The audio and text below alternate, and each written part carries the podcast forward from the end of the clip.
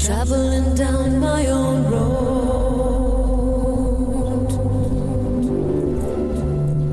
watching the signs as I go.